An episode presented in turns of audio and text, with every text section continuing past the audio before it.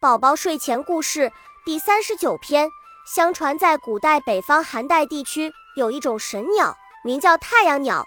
它全身毛发有赤橙黄绿青蓝紫七种颜色，这七种颜色随时变化，光色耀眼，故名太阳鸟。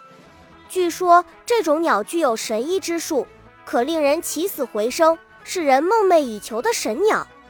话说长白山脚下有一村落，名曰二泉沟。顾名思义，有二条泉在该村坐落，世世代代养育着村民。该村虽不富裕，但丰富的特产和药材却令村民一年四季取之不尽。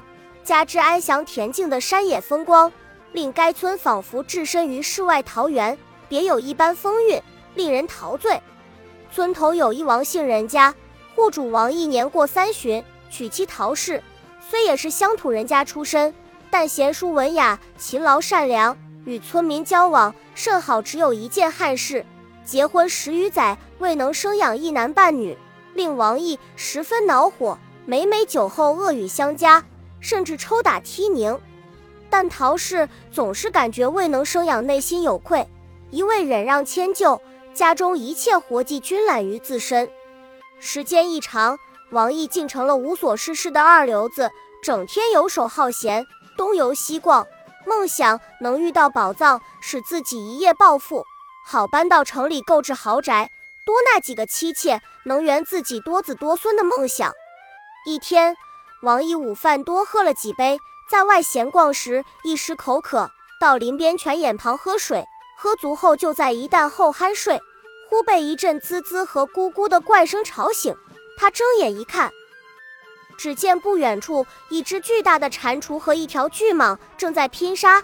只见蟾蜍口中含有一只色彩斑斓的蛋，闪转腾挪，与巨蟒周旋；而巨蟒则步步紧逼，大有一口将蟾蜍眼看不敌巨蟒，只好将口中蛋小心吐在一蛋凹处，转身与巨蟒拼起来。此番争斗，蟾蜍没了顾忌，亲身激战，与巨蟒缠打在一起，你争我斗。不分上下，王毅只看得目瞪口呆。他定了定神，见蟾蜍与巨蟒越站离自己越远，就悄悄地爬到石凹处，把七彩蛋用帽子兜住，一窝蜂似的向家跑去。刚进家门，见陶氏正将采来的山野特产分类晾晒，忙不迭地说：“快与我生火，将这怪蛋煮熟好下酒。”陶氏接过蛋，大吃一惊。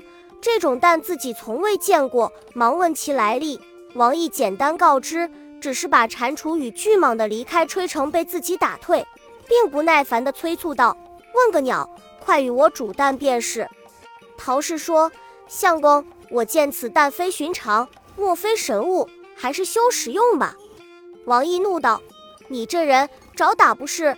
老子千辛万苦得来这蛋，不食用，难道还送回去不成？”再说不吃他，老子又何下酒？陶氏忙说：“相公息怒，我把打鸣的公鸡杀了，与你下酒，岂不比该蛋好吃百倍？我用鸡换你的蛋吧。”王毅大喜，他缠这鸡已久，只是陶氏拼死不让，才未能杀成。